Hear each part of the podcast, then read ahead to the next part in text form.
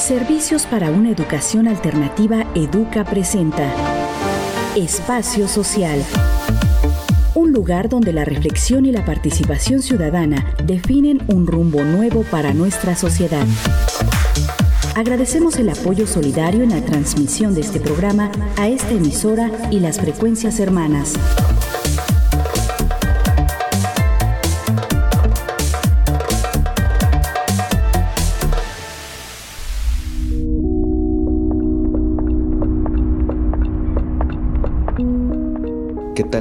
Nombre es Daniel Niscup y es un gusto acompañarles en esta emisión del Espacio Social.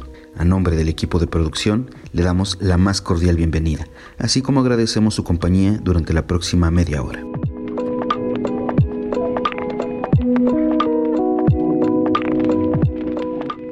Este año 2023 ha sido complejo en tema de derechos humanos. Las próximas elecciones que se llevarán a cabo el año siguiente en México comienzan a definir las acciones y los movimientos de los diferentes actores políticos y sociales de la vida nacional y estatal.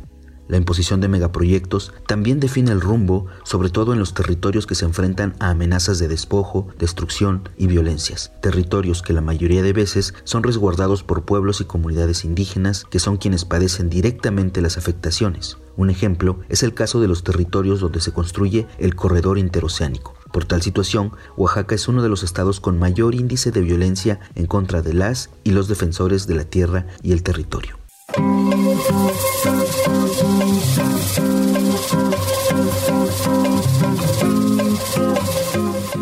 Son muchos y muy vastos los temas pendientes. Por ello, en este espacio social escucharemos a tres mujeres quienes desde su trabajo y sus vivencias nos comparten sus sentires en torno a los derechos humanos de las personas migrantes, las mujeres y las personas de la diversidad sexual y de género, además de su situación en México y en Oaxaca.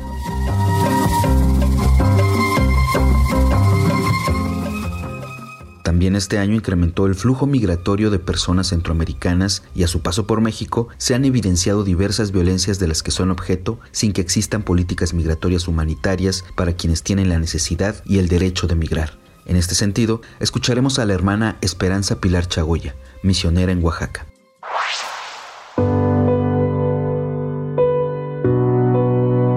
Mi nombre es Esperanza Pilar Chagoya Mingüer, misionera sierva del Espíritu Santo trabajando en el Centro de Orientación del Migrante de Oaxaca. A la situación de que están viviendo nuestros hermanos y hermanas migrantes con respecto a, a sus derechos humanos. Me atrevo a decir que desde el momento en que ellos cruzan la frontera de Guatemala con México, se agudiza un calvario que, que han estado viviendo desde el momento en que, que dejan sus familias, que dejan sus países, por muchas razones pero que en este trayecto, en este peregrinar que ellos realizan, se enfrentan con una serie de, de violencias, violencias físicas, psicológicas, violencias que los van como partiendo, pero a, la vez se van como reconstruyendo. Y es muy triste escuchar las experiencias donde, donde nos van narrando cómo han sido despojados de sus pocas pertenencias que traen. Porque desde el momento en que se atreven a, a salir de casa ya vienen con muy poco, muy pocas cosas, muy poco patrimonio. Y no se diga de nuestros hermanos venezolanos que cruzan el tapón del Darién, donde también hay grupos que se dedican a extorsionarlos, a robarlos, los engañan. Y así vienen, empiezan, siguen, hacen su recorrido. Y entrando al territorio mexicano, de nueva cuenta son violentados. Hay narraciones donde, donde dicen que en los, en los retenes a cargo de inmigración o de otro grupo que no logran identificar porque solamente aparecen todos vestidos de negro con el rostro cubierto, han llegado al grado de despojarlos de su ropa y dejarlos así y los revisan a modo de que no quede en ellos ni una moneda. Y eso lo hacen en frente de sus hijos, de sus hijas. Madres que en su desesperación han entregado celulares, han entregado lo que llevaban encima de dinero con tal de que no toquen a sus hijas. Es un atropello, no una violencia que están viviendo. Y es algo bastante, bastante preocupante porque las instituciones que en un momento dado deberían de propiciar formas de ayuda para que este transitar en nuestro territorio se hiciera de la manera más ágil, un poco más segura, que propiciaran ese tránsito, ¿Que ¿Quién les ofrece protección? Nadie. Parece ser que en el territorio mexicano no tienen derecho ni a comer, ni a vestirse. Entonces sí, cada vez se van como perfeccionando estas técnicas, ¿no? Decir tú no, que claro, responden a, a políticas migratorias que, que se implantan entre el país vecino y México. Es algo bastante preocupante que creo que como sociedad debemos de decir algo tendríamos que defender la dignidad de la persona. ¿Cuál ha sido la situación de las personas migrantes por su paso por Oaxaca? Pues es una situación bastante complicada, muy difícil, muy violenta. Una vez que ellos llegan a Juchitán y desean trasladarse hacia la capital del estado, primero, no les venden pasajes. Hubo un tiempo en donde bajaban a los varones de los autobuses. Solo se les permitía viajar a las mujeres con niños y los hombres tenían que ver cómo llegaban aquí a, la ciudad. Y en ese trayecto tenían que pasar los retenes puestos por migración, donde también les piden una cuota para dejarlos pasar. Una vez que llegan aquí a la capital de Oaxaca, algunos de ellos todavía tienen alguna reserva de dinero. Son los que compran boleto e inmediatamente continúan el viaje hacia la Ciudad de México. Otros no, otros tienen que estar más días aquí varados en la ciudad. Tuvimos pues la triste noticia que fueron desalojados del Parque Morelos, pero como respuesta a la petición de los vecinos. Se organizaron los vecinos de la colonia Libertad y fueron retirados todos aquellos que estaban en el periférico. De la misma manera en el Parque Morelos. Porque algunos comentan que les dan miedo los migrantes, otros que, que estorban. Las quejas de los vecinos pues son pues, que hay mucha basura, sus necesidades fisiológicas, pero ante esto no hay ninguna otra respuesta más que quitarlos, quitarlos porque nos afea. Y para, para nuestros hermanos es como el, el que nos sirve, ¿no? El que hay, que hay que desecharlo. Y eso es muy, muy difícil porque no hay ningún, ningún apoyo para ellos. Raros son, son las personas que los ayudan, que les ofrecen trabajo y que les pagan lo justo. Yo me atrevo a decir que este cruzar el estado de Oaxaca pues es un verdadero calvario. Ahora hay un retén que está pasando la caseta de Huitzo por allá. Y para evitar el retén tenían que irse caminando desde aquí hasta Nochistlán. O sea, nuestros hermanos son muy creativos, ¿no? Y empiezan a buscar nuevas rutas para moverse, porque su idea es llegar a los Estados Unidos. Su idea no es quedarse aquí en, en la ciudad, es avanzar y llegar, encontrarse con, sus familiares, que algunos están ahí en la frontera, otros que ya cruzaron y están en los procesos de asilo, de refugio. Eso es lo único que ellos quieren. Pero sí se vuelve un verdadero calvario, mucha violencia. ¿Qué avances esperan para el 2024? ¿O qué exigencias quedan pendientes? Aquí sí está complicada la respuesta porque sinceramente yo no veo ningún avance para el 2024. Al contrario, creo que se van a agudizar todas las estrategias de contención hacia los flujos migratorios. Le van a entrar más violentamente.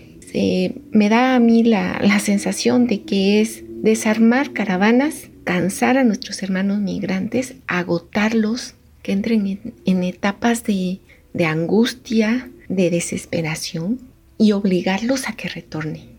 Así yo lo vislumbro. Se van a hacer más, más fuertes las, las medidas que están tomando las instituciones gubernamentales. Hay que, hay que contenerlos, hay que detenerlos. Y esas estrategias son ordenadas desde hasta allá arriba. Por eso es que a veces eh, la, táctica que manejan, ¿no? Es, vamos a dejarlos pasar, que caminen tantito pero después los detenemos y los regresamos. Bueno, que vuelvan a intentarlo, suben otro poquito y lo regresamos. Eh, últimamente se anunció que ya se cerró un puente fruterizo, porque hay muchísima gente esperando, esperando las famosas citas que se les han prometido. Se, hay tantas especulaciones sobre la aplicación del CBP One que nuestra gente la están cansando, la están agotando. Entonces yo no, yo no veo realmente que vaya a haber un avance para el 2024 y seguirá la deuda creciendo con nuestra gente. Va a seguir creciendo la deuda que tiene. Y me refiero a que respeten su derecho al tránsito, tránsito libre, su derecho a una migración segura, ordenada, regular.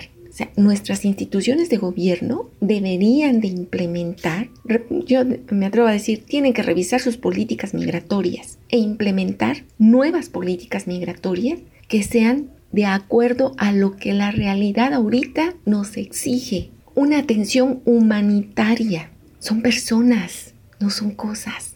Vienen niños, niñas, adolescentes, algunos viajando solos, que son expuestos a muchas otras cosas. Entonces yo, yo considero que las autoridades sí deberían de plantearse y replantearse su papel como autoridades, de velar por los derechos de las personas.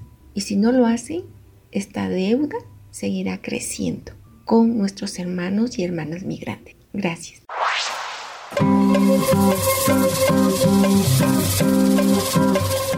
La violencia contra las mujeres también es un tema pendiente en la agenda nacional y estatal, pues Oaxaca aún continúa con alerta de género, debido a la violencia feminicida que se extiende de manera cada vez más cruel por todo el estado. Para reflexionar al respecto, escucharemos a Jessica Sánchez Maya, integrante del equipo directivo de Consorcio Oaxaca. Mi nombre es Jessica Sánchez Maya, integrante del equipo directivo de Consorcio Oaxaca. Bueno, el balance que, que, tenemos a nivel nacional es justamente una situación delicada con el tema de la violencia hacia las mujeres. En México se asesinan de 10 a 11 mujeres al día a nivel nacional. Eh, lamentablemente, el Banco Nacional de Datos que se creó por parte de la Ley General de Acceso de las Mujeres a una vida libre de violencia ha sido una herramienta poco utilizada debido a que no se ha podido establecer el gran sistema nacional de coordinación. Hay una debilidad todavía muy fuerte de la CONAVIN, la cual tampoco ha logrado establecer un seguimiento eficaz, efectivo de las alertas de género en más de la mitad del país y por otro lado eh, tenemos justamente pues situaciones delicadas como la criminalización que vive la defensora Kenia, defensora de Guerrero, que está enfrentando acusaciones terribles y que diversos colectivos, grupos de derechos humanos hemos eh, exigido su liberación. ¿no? Sin embargo, pues es una consigna fuerte que una defensora haya sido el botón de muestra de mermar la acción de protesta social,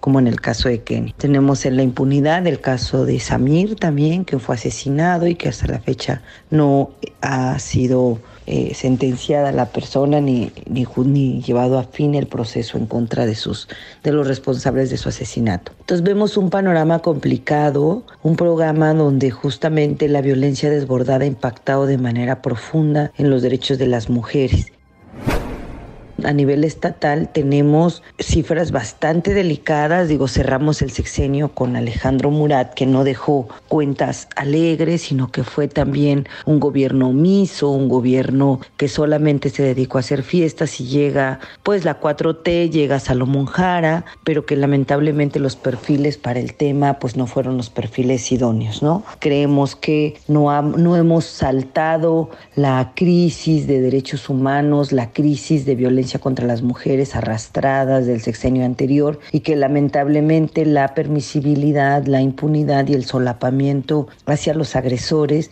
marca, ¿no? Marca una posición sin duda alguna grave frente a la erradicación de la violencia que te tendría que hacer sin ningún tipo de deparo. Sin embargo, para nosotros ha sido lamentable el rol, la postura del gobierno del Estado en el caso de Donato Vargas, ¿no? Donato Vargas, quien está documentado y denunciado de violencia contra su expareja y que lamentablemente la, la, respuesta del gobierno del estado fue pues es un buen trabajador, ¿no? Mientras haga su trabajo, aunque sea un violento, no importa. Esto en Oaxaca violó la ley orgánica, violó la ley estatal de acceso de las mujeres y pues estamos a espera de el rol que Fiscalía del Estado va a jugar en este momento tan lamentable en Oaxaca de violencia contra las mujeres.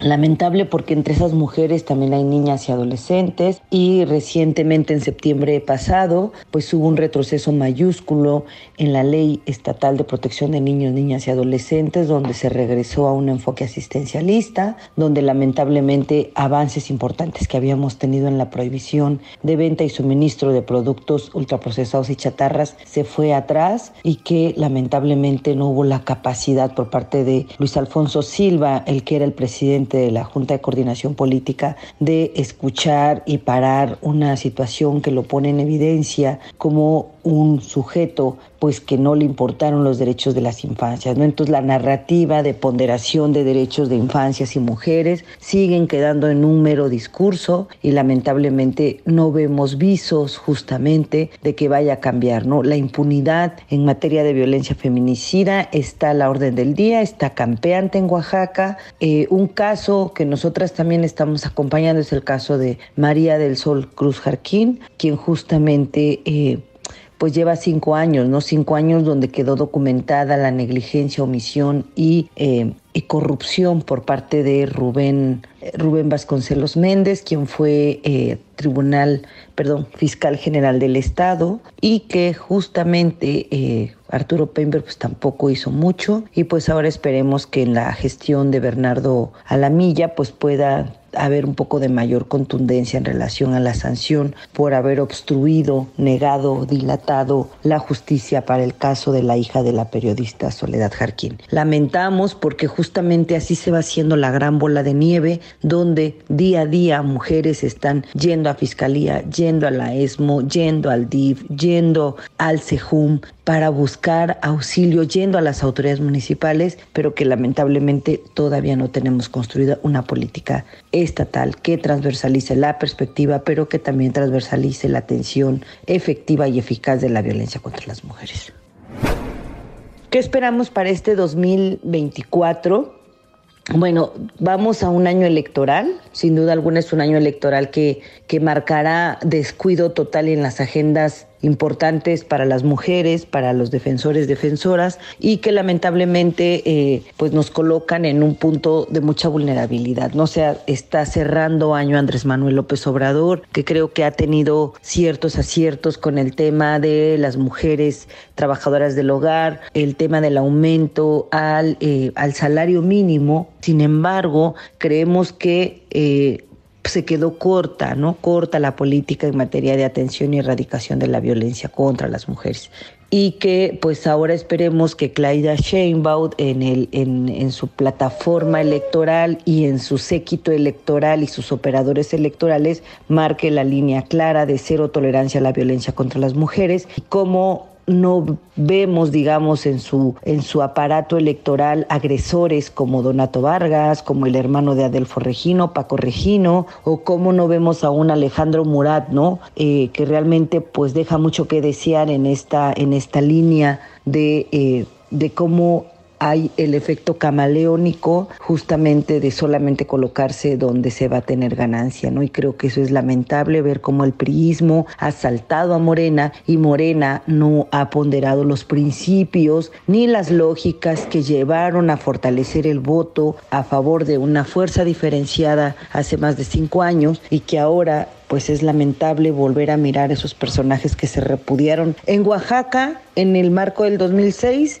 y en, a nivel federal en el marco del proceso electoral pasado, ¿no? Y las represiones fuertes como Ayotzinapa, en Oaxaca también estaríamos arribando a un proceso electoral al segundo año de gobierno y que creo que es un buen momento de parar y evaluar los perfiles de quienes están en el gabinete, ¿no? De evaluar los resultados efectivos y las especializaciones necesarias y urgentes frente a la gran crisis de derechos humanos. Las organizaciones como Consorcio, Educa, Calpulli, Campo, eh, Espiral por la Vida, entre otras, hemos estado justamente registrando y presentando informes específicos, ¿no? Entonces nuestra preocupación no se queda solamente ahí, hemos estado eh, intentando buscar algunas reuniones de trabajo para colocar algunas propuestas, pero con poco eco, ¿no? Pero por otro lado también seguimos documentando toda la parte de presentar informes hacia las instancias internacionales para seguir en este monitoreo y seguimiento que se hace a la la política estatal en el estado de Oaxaca.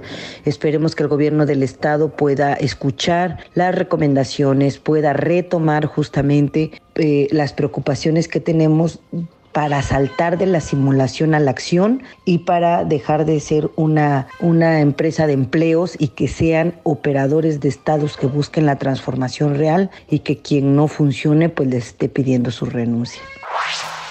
En la música escucharemos Solo le pido a Dios con Mercedes Sosa. Que la disfrute.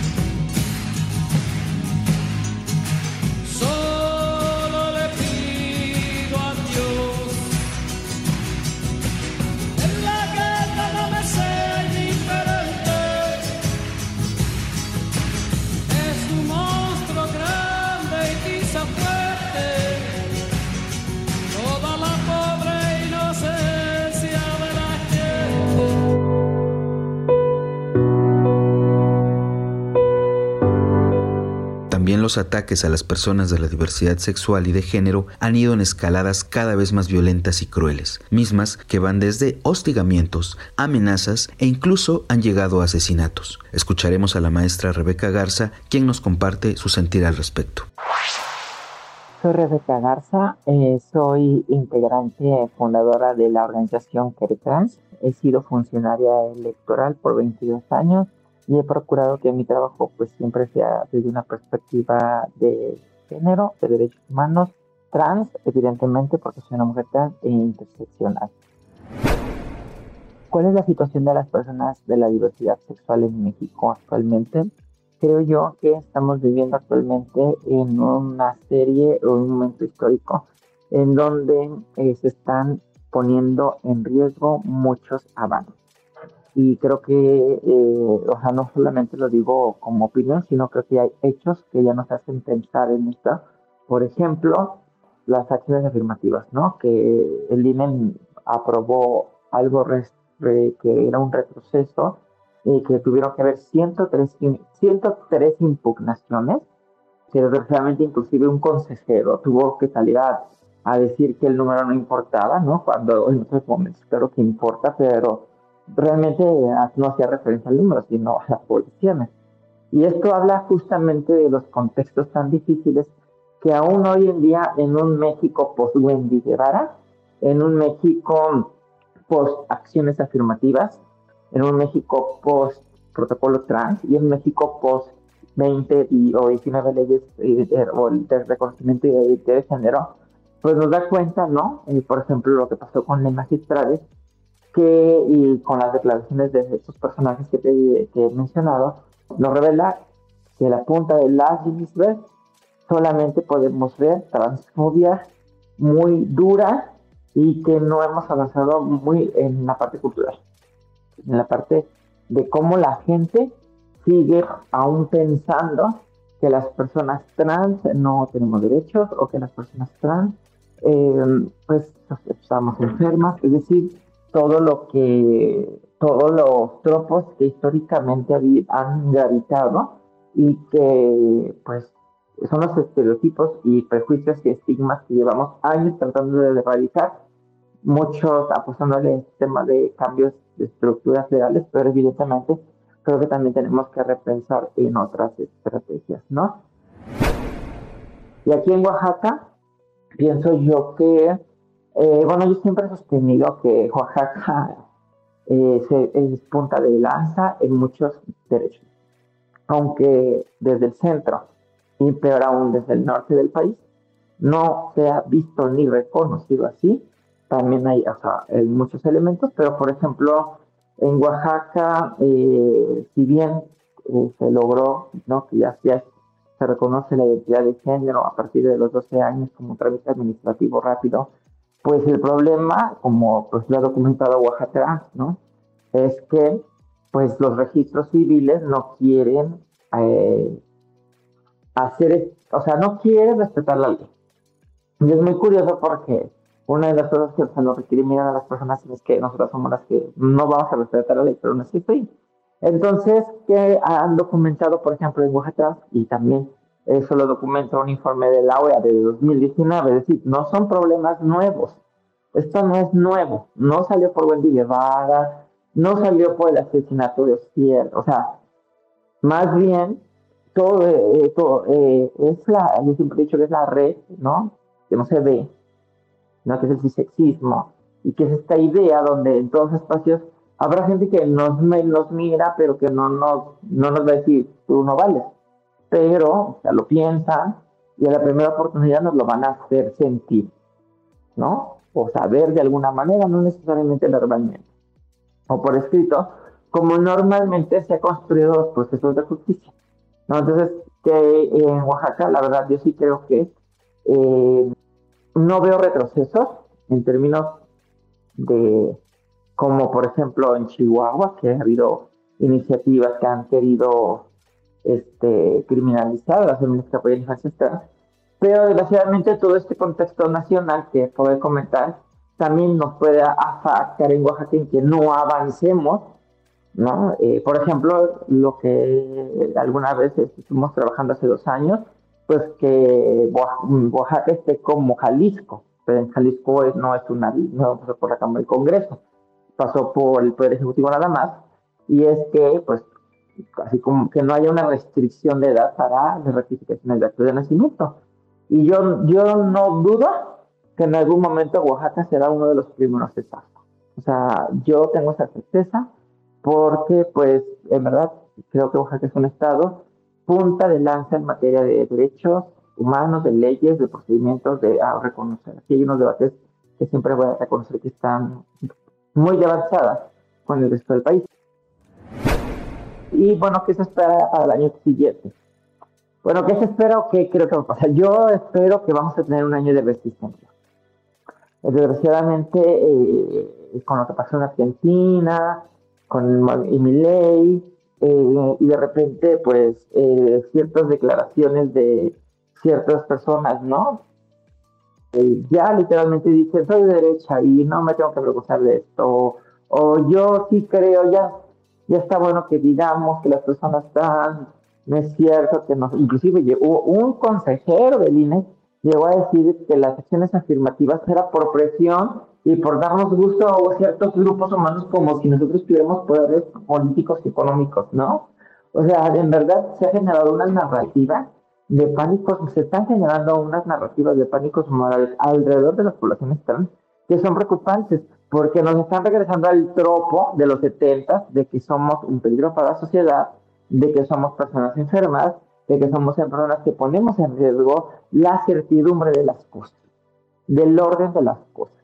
Y entonces, en verdad, son procesos de deshumanización que siempre van a preceder a otros procesos de violencia que escalan aún mayor.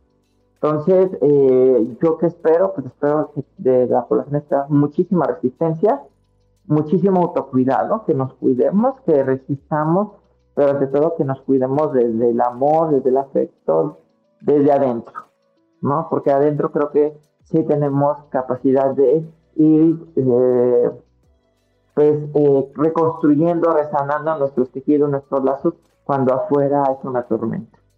Y bueno, muchas gracias por la invitación y un abrazo a todos.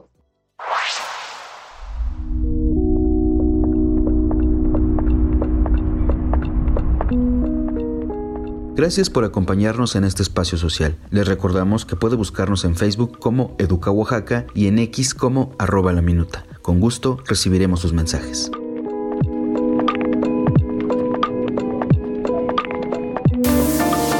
Espacio Social es una producción de servicios para una educación alternativa Educa y esta emisora.